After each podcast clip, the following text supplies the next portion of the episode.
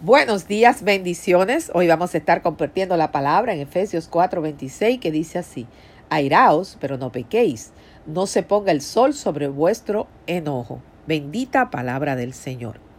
Primero quiero que tengamos el significado de la palabra ira según el diccionario. Dice que la ira es una emoción compuesta por un conjunto de sentimientos negativos que puede conllevar a actos de violencia, tanto los seres humanos como los animales sienten ira. Pero en esta escritura eh, dice, airaos, pero no pequéis. Aquí el escritor nos invita a que podemos airarnos, pero que tenemos dentro de la ira que mantener un control para no poder pecar. Y usted me dirá, pero es que cuando yo tengo ira, yo no tengo control de mí mismo. Y es algo muy difícil de lograr porque cuando usualmente estamos airados, definitivamente reaccionamos de una forma violenta. Y aquí lo dice, nos ponemos bien violentos. El corazón se nos acelera y el carácter se, se altera y terminamos diciendo cosas que realmente no queremos decir. Después, cuando se nos pasa la ira, el coraje, tendemos a arrepentirnos de las cosas que hemos dicho. Pero no todo, eh, toda ira es pecado. En ocasiones podemos enojarnos con las cosas que a Dios le desagradan, a lo que le llamamos ira santa, tal y como le pasó a Jesús con los mercaderes del templo. Jesús llega al templo y en la, y en la puerta del templo están vendiendo diferentes eh, artículos y él le molesta y le dice que, que, que empieza a virar las mesas con ira, con coraje y le dice que, que, no hagan eso en la casa de su padre, ¿verdad? Parafraseando.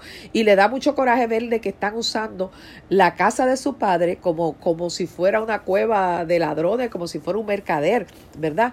Y él y su casa la casa de su padre es casa de oración y eso le da ira a Jesús. Y Jesús se enoja, Jesús vira las mesas, Jesús, ¿verdad? Pero dentro de lo que Jesús expresa, Jesús no peca.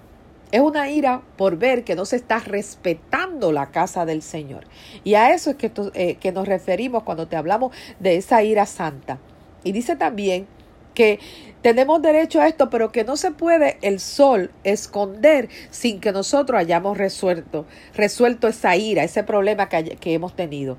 Necesitará realmente examinar tu corazón para descubrir la fuente de tu ira, ya sea que la reprima o que la explote. Ambas formas son igual de peligrosas. Es probable que ya sepas esto, pero la ira equivocada no le hace ningún bien ni a ti ni a las personas que te rodean. A veces tú te, eh, te das cuenta que hay algo, una palabra o una situación que te saca de control, que te, que te, que te hace sentir ira, que no tienes dominio sobre ella. Y tú dices, pero es que cuando, no sé si te ha pasado, cuando a mí me dicen esa palabra, o cuando a mí me, me, dicen que no se puede, o cuando a mí alguien me calumnia, o cuando a mí alguien me miente, es que me da una ira, es que me da un coraje. Y reaccionas a, lo que te está pasando con ira, con coraje. No mantienes el control dentro de la situación. Pero aquí te dice el Señor que tienes que tratar de mantener el control, porque no puedes pecar. Puedes tener el coraje, quizás los síntomas que te provoca el coraje dentro de tu cuerpo. Quizás te pones rojo, te pones gritas o algo así, pero aún gritando lo que digas no puede ofender, no puedes pecar. Amén. Y es momento de que dejar que Dios reemplace esa ira por, por, por la templanza, el dominio propio, por el amor de Jesús. Es importante dentro de la ira mantener un estado de conciencia. Y eso no lo hace cuando tenemos una buena relación con el Señor. A veces tú dices, mira, eso me molestaba mucho antes y ahora yo lo veo y como que no me importa, como que lo cojo tranquilo, no me siento mal, porque has, has madurado, has, has entendido que con ira no se resuelve nada. Las, las, cosas se resuelven hablando, las cosas se resuelven con paz y razonando. Tenemos que razonar y cuando tenemos ira nos razonamos. Actuamos eh, de forma violenta sin racionamiento. Y el Señor quiere que lo hagamos con conciencia, sabiendo de que tenemos que analizar qué nos provocó la ira. Porque a veces viene provocada por situaciones repetitivas o por ciertos sentimientos que hay en nuestro corazón que esa palabra o esa situación lo hacen estallar. Pero hoy yo sé firmemente que el Espíritu Santo te va a ayudar. Espíritu Santo de Dios. Te alabamos, te bendecimos, te adoramos, glorificamos tu nombre, Señor. Señor, yo te pido a cada uno de mis hermanos en esta mañana que tú lo mires de manera especial, Padre. Señor, tú sabes que a veces la calumnia, la, la, la, la envidia, la rabia, Señor amado, el, el, saber que le están ofendiendo, Padre, le hace entrar en ira. Yo te pido que seas tú permitiéndole tener el dominio y control de sus emociones, que nada le haga violentarse, Padre que ellos puedan ver la situación desde el espíritu, que ellos puedan entender que ellos, que ellos tienen que estar tranquilos porque tú peleas por ellos, Padre.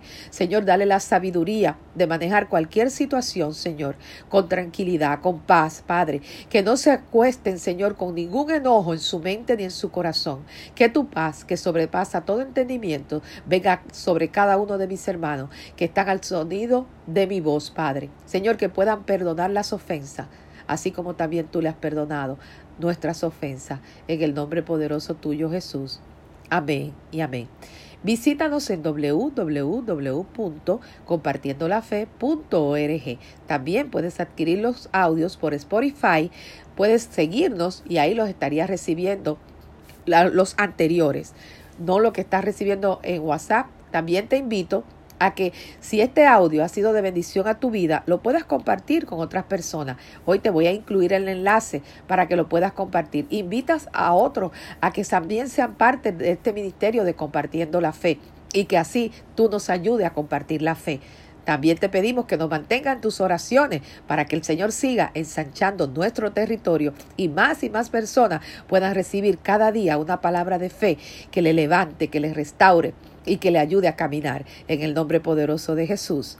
Amén y amén.